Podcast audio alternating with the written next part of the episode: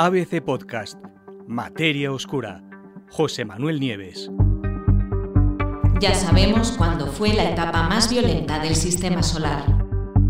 Desde hace mucho tiempo, los científicos saben que el sistema solar primitivo fue un lugar extraordinariamente violento.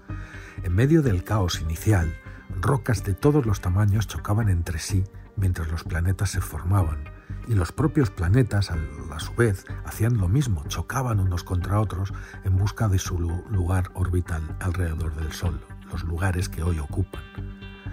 Ahora, y con una precisión que no tiene precedentes, un equipo de científicos de cinco países y dirigidos por una experta del ETH de Zurich que se llama Alison Hunt, acaba de poner algo de orden en ese caos, determinando en qué momento y en qué orden se produjeron algunas de esas violentísimas colisiones.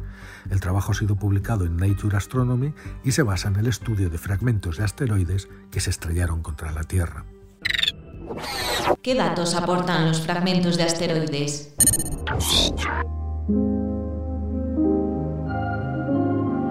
Sabemos que los asteroides han cambiado muy poco desde el momento en que se formaron en los albores de la historia de nuestro sistema solar.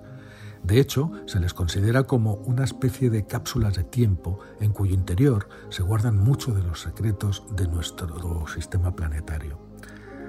Eh, sin embargo, no todos los asteroides han permanecido de una pieza. Muy al contrario, y con el paso del tiempo, numerosas colisiones entre ellos les han, han, despojado a un gran número de estos asteroides de sus mantos, las capas externas de roca que protegen o que protegían a sus núcleos de hierro, e incluso llegaron a romper esos núcleos en pedazos. Y resulta que algunos de esos pedazos han llegado a la Tierra. Eh, son especialmente valiosos debido a la información que contienen. Esos meteoritos de hierro, pedazos de núcleos de asteroides mucho mayores, son especialmente codiciados por los científicos. Y precisamente sobre ellos trata el estudio de Nature. ¿Qué descubrieron los científicos? Durante su trabajo, los investigadores se centraron en medir las cantidades de una serie de isótopos, de isótopos del paladio, de la plata y del platino. Y ese análisis les permitió estimar el momento en que tuvieron lugar algunos de los episodios más violentos del sistema solar primitivo. La propia autora principal, Alison Hunt, explica que ya se habían hecho otros estudios anteriores y que ya mostraban que los asteroides del sistema solar se han mantenido relativamente sin cambios desde su formación y que por lo tanto son un archivo en el que se conservan las condiciones del sistema solar primitivo. Así, estudiando cómo los elementos analizados se han ido descomponiendo, algo que sucede en periodos de tiempo conocidos, los investigadores han conseguido dar marcha atrás en el tiempo y determinar en qué momentos se produjeron las colisiones. Pero veamos, existen una serie de cadenas de desintegración, es decir, un elemento que se transforma en otro, y los científicos se centraron en una, en una, eh, en una concreta que es la, la que transforma un, eh, un isótopo del paladio, el 107PD, en otro de plata, el 107 AG. Y esta transformación tarda unos 6,5 millones de años en producirse. Eh, lo que hicieron Hunt y su, su, equipo fue analizar muestras de 18 meteoritos de hierro que en su día, ya sabéis, formaron parte de los núcleos de asteroides más grandes y que después cayeron a la Tierra. Después aislaron el paladio, la plata y el platino y utilizaron instrumentos, un espectrómetro de masas, para medir las concentraciones de los diferentes isótopos. Resulta que durante los primeros millones de años de la historia del Sistema Solar, los isótopos radiactivos en descomposición calentaron mucho los núcleos metálicos de los asteroides y a medida que se enfriaban y que se descomponían más y más, eh, eh, se iban acumulando isótopos en el núcleo y uno en particular, el, de, el isótopo de plata 107Ag del que os he hablado. Por lo tanto, los investigadores que hicieron medir la proporción del isótopo 107 de Ag, el de plata, con respecto a, a, los demás. Y así determinaron, o pudieron ver, lo rápido que se enfriaron los núcleos de los asteroides y también el momento en que lo hicieron. ¿Por qué es la datación más precisa? Bueno, no es la primera vez que se estudian núcleos de asteroides de esta manera, pero según los autores de este artículo, los estudios anteriores no tuvieron en cuenta algo fundamental, los efectos de los rayos cósmicos en las proporciones de los isótopos que medían. De hecho, los rayos cósmicos, sabéis que vienen de galaxias lejanas o de eventos violentos lejanos, pueden interrumpir el proceso de captura de neutrones durante la descomposición y eso hace que disminuya la cantidad de 107 Ag y también de los isótopos de platino. Lo que hicieron los científicos fue añadir este efecto de los rayos cósmicos a la abundancia de los isótopos de platino y pudieron así corregir las distorsiones de las mediciones causadas por la radiación cósmica sobre las muestras. Vamos, consiguieron fechar con más precisión que antes el momento de las colisiones y con muchísima más precisión, ya os digo, que se había podido hacer hasta ahora. ¿Y qué fue lo que encontraron?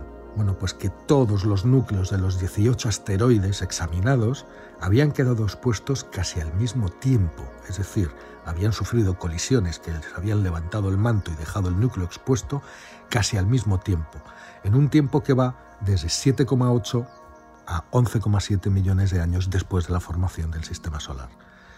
En otras palabras, en solo 4 millones de años, y en astronomía es casi el mismo tiempo, todos y cada uno de los 18 meteoritos analizados habían sufrido colisiones lo suficientemente fuertes como para privar a los asteroides de sus mantos rocosos y dejar expuestos los núcleos, que se enfriaron además casi al mismo tiempo.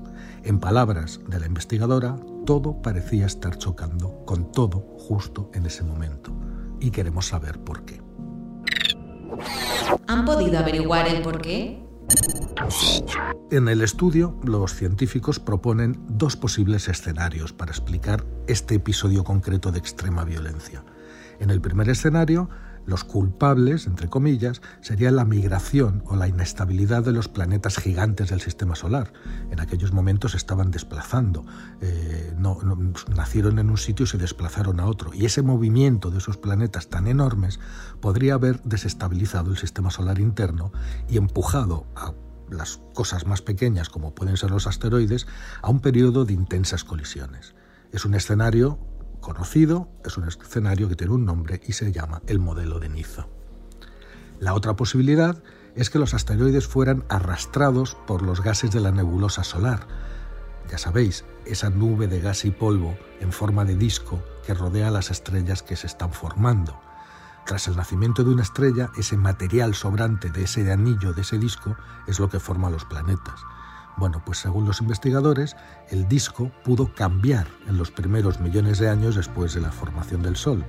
Era muy denso al principio, lo que hacía que las cosas dentro del disco se movieran, los asteroides que había se movieran más lentamente, eh, pero los propios vientos procedentes del Sol recién nacido fueron disipando la nebulosa, haciéndola cada vez menos densa y permitiendo, por lo tanto, que los objetos se movieran cada vez más deprisa.